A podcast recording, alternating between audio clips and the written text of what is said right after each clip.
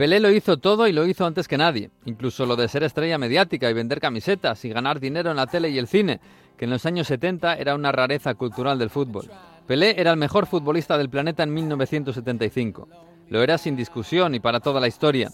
Había ganado tres mundiales y simbolizaba la identidad futbolera de todo Brasil, libre y feliz con un balón en los pies. Tan importante era que el propio gobierno no lo dejaba salir del país para volver a calzarse las botas. Se había retirado hacía solo un año, pero tenía problemas económicos y necesitaba volver. El dinero llamaba a su puerta desde Europa. Real Madrid y Juventus habían ofrecido 15 millones por su traspaso, pero las autoridades se negaban a dejarlo ir. Hasta que llegó la llamada de Henry Kissinger, secretario de Estado de los Estados Unidos. En Nueva York había nacido un equipo de fútbol con pretensiones, el Cosmos. Dicen que lo crearon los hermanos Ertegún, directivos de la Warner, en una noche de fiesta en la sala Estudio 54. Allí, entre estrellas musicales y actores de fama, convencieron a Steve Ross, director general de la Warner, para fundar un equipo de fútbol y convertirlo en la referencia del soccer americano. El proyecto necesitaba una estrella y fueron a buscar a la más grande del planeta. Si vas a Madrid o a Turín, seguirás ganando títulos y dinero. Si vas al Cosmos, ganarás un país entero. Así convencieron a Pelé y así el Cosmos logró un fichaje imposible.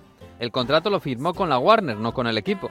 Debutó en 1975 en un patatal de Randall Island ante 22.000 espectadores. Se retiró dos años después, ya como campeón de liga, en un amistoso ante el Santos en el estadio de los Giants, ante 88.000 personas. El trabajo colonizador estaba hecho. Pero el contrato seguía. Por eso Pelé se tuvo que calzar las botas de nuevo para hacer películas. Por eso Evasión o Victoria y otras que vinieron después, aunque con menos éxito y elenco.